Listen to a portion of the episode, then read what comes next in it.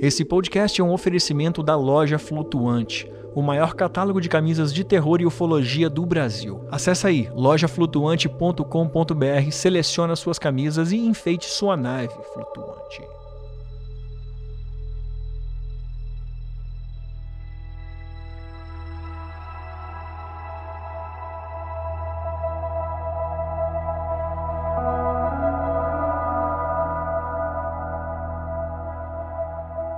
E eu fiquei num desespero, porque não tinha som, não tinha nada. Era apavorante aquela situação, porque eu fiquei com medo de ficar preso naquele limbo de tempo para sempre. Eu não sabia o que fazer, andei para um lado e para o outro, bati no ombro de um, pedindo para acordar e nada. O que, que acontece? Passou alguns segundos e aos poucos foi voltando devagarzinho o som, foi voltando o som, foi voltando. As folhas voltaram a balançar, os grilos voltaram e voltou a passar carro na pista, porque também não tinha nenhum carro.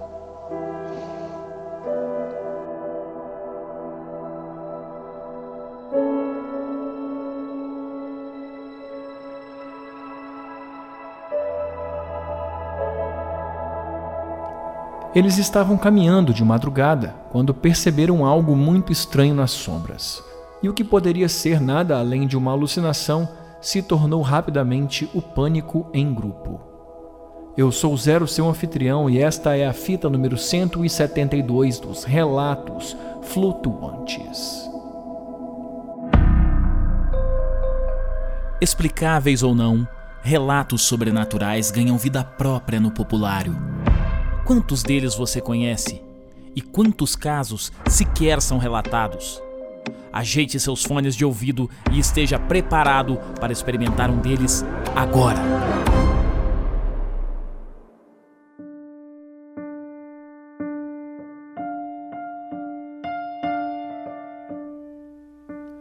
Olá, flutuante, seja bem-vindo de volta à nave. Depois de uma semana cheia, uh, tivemos um especial de terror na semana passada. Atravessou o final de semana, voltamos na segunda e na terça com mais um episódio. E na quinta mesmo voltamos com os relatos flutuantes. E hoje, agora sim, depois de um longo descanso, um descanso de sete dias, nós temos mais um episódio de relatos flutuantes. Voltamos com o episódio de bicho. Todo mundo tem um carinho muito grande por episódio de bicho, né? Então se prepara porque hoje o bicho pega, ou quase. Mas antes de apertar o play, eu te lembro que a nossa nave voa através do seu apoio e você pode nos apoiar enviando o seu relato para o nosso WhatsApp 28999834185 e assim participar do nosso programa. E também pode nos apoiar através do Apoia-se ou do Patreon. Os links estão aqui na descrição o primeiro link na descrição já te leva para o Apoia-se e logo abaixo também tem o um link para o Patreon caso você queira apoiar uh, de fora do Brasil. Tem essas duas possibilidades. Também temos o Pix, a chave de Pix aqui na descrição para você fazer um apoio singular.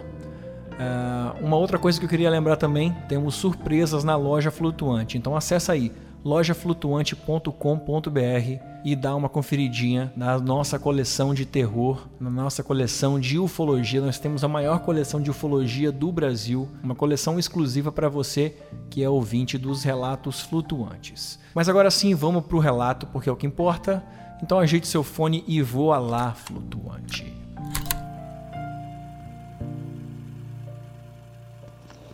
Então vamos lá. O que, que acontece? Nessa época eu tinha um grupo de estudos místicos, vamos dizer um coven, que seria eu, o J, mais K, que era meu primo, mais B e C. E, e, a gente, assim, como um grupo, a gente estudava, fazia treinamento de coisas, experimentava coisas, né? Incluindo essa questão de, de estado vibracional para projeção astral, é, algo parecido com reiki, só que feito da nossa forma, caminhando ali pela rodovia Washington Luiz, pelo canto, né, pelo acostamento, pela calçada do lado do acostamento. A gente passou e andou, andou em direção do que de Caxias ali. De repente eu, eu vi uma névoa, pelo menos é pelo que eu me lembro, porque aparentemente eu demorei muito tempo para começar a ter essas lembranças. E do nada, o lugar estava com um pouco de neblina, tudo. E eu estava andando com eles, conversando. Quando deu uns 250 metros, 200 metros de distância, uma das passarelas que tem lá, são aquelas passarelas que são todas fechadas com tela, eu vi um, uma coisa muito estranha. Era uma criatura grande, muito grande. Sabe? Era do tamanho da passarela praticamente. Ela estava meio curvada para olhar, como se estivesse curioso, olhando, sabe? A criatura curiosa, olhando para dentro da passarela. E eu vi, mas eles três não viram. E aí a gente foi andando em direção. Falei, cara, vocês estão vendo isso? Vocês estão vendo isso? E eles, ah, para de, de brincadeira, cara. Eu falei, não, tô falando sério, cara. Vocês não estão vendo, não. Ali na passarela. E continuando andando em direção àquilo. Até que chegou uma hora que eu peguei e apontei. Quando eu apontei para aquilo, a criatura virou. Ela era grande. Aonde, até onde eu me lembro, nas minhas memórias, parecia que estava vestindo uma mortalha, um poncho, eu não sei, alguma coisa. Sabe, era um vulto marrom imenso. E ao mesmo tempo lembrava estática de TV. Só que era marrom, tudo marrom. Na hora que eu apontei, a criatura virou e me olhou direto nos olhos e deu um grito. Eu senti um calafrio horrível e aparentemente os três tomaram um susto. Só que o pior estava por vir. Aos poucos, parecia que eu estava entrando numa câmara de vácuo, aos poucos o som foi parando todo. O barulho das folhas foi ficando mais lento, os grilos pararam, parou tudo, tudo, tudo. E ficou um barulho de nada. Sabe que é um, um silêncio absoluto perturbador esse silêncio absoluto. Foi quando ela virou e gritou para mim o que aconteceu. Eu olhei agora, vocês estão vendo? Quando eu olhei, os três estavam imóveis, como se fossem estátuas. E quando eu olho de novo, a criatura deu um salto. A gente estava no canto da pista, estava à nossa esquerda. Ele deu um salto, pulou para outra pista e deu outro para quem conhece ali na beira da pista, não sei como está hoje, tem um bom tempo que eu não vou lá, mas tinha umas áreas, como se fossem umas plantações de eucalipto, umas mini florestas. Pulou lá para dentro e sumiu. Quando eu olho de volta, eu vejo os caras estão completamente paralisados e aquele silêncio. Eles não piscavam, eles não respiravam. E eu fiquei num desespero, porque não tinha som, não tinha nada. Era apavorante aquela situação, porque eu fiquei com medo de ficar preso naquele limbo de tempo para sempre. Eu não sabia o que fazer, andei para um lado para o outro, bati no ombro de um, pedindo para acordar e nada. Passou alguns segundos e aos poucos foi voltando devagarzinho o som, foi voltando o som, foi voltando. As folhas voltaram a balançar, os grilos voltaram voltou a passar carro na pista, porque também não tinha nenhum carro. E nisso estava atrás dele já. Eu estava do lado mais adiante, quando eu apontei. E eles voltam e tomam um susto comigo, como se eu tivesse me teletransportado para trás deles. Sabe, infelizmente eu não tenho todas as memórias. Porque é uma coisa que, que fui recuperando com o tempo. Eu lembrava do ocorrido, mas ninguém mais sabia o que, que aconteceu, incluindo os três que estavam comigo. Eles falaram, não, cara, não aconteceu nada. E daí a gente foi andando pro lugar onde teria o showzinho, quando a gente chegou já estava fechado. Entendeu? Parece que teve uma perda de tempo absurda aí. E quando a gente voltou, o pessoal, não, pô, vocês não foram por quê? Não sei o que, já fechou. A gente voltou lá para Santa Cruz da Serra. Nossa, foi, foi uma sensação muito esquisita.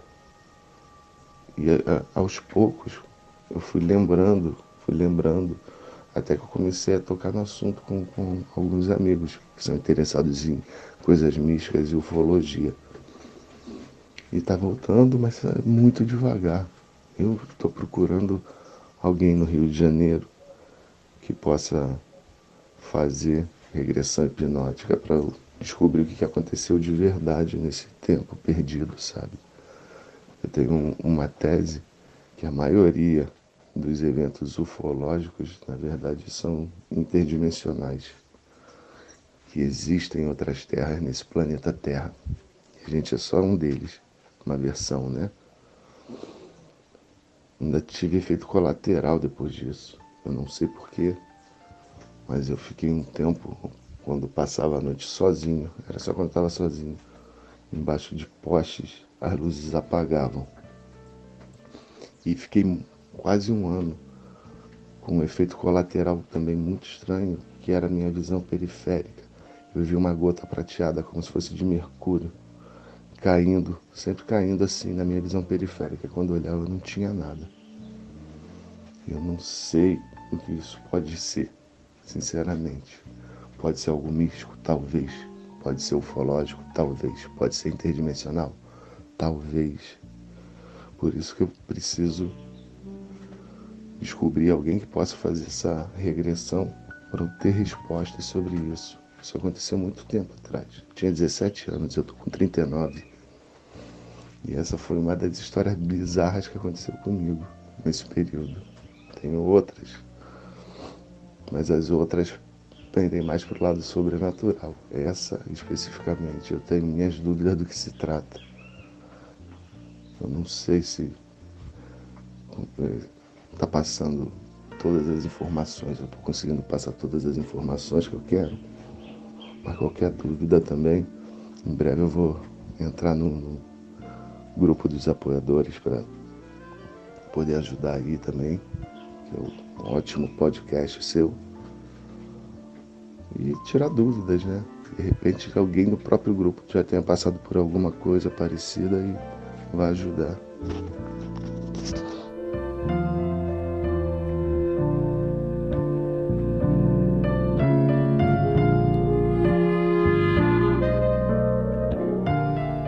Muito bem, muito bom. Este foi o relato 172 uh, de nosso podcast e eu te peço aqui para compartilhar esse episódio com os seus contatos. De repente a gente encontra aí mais um relatinho escondido.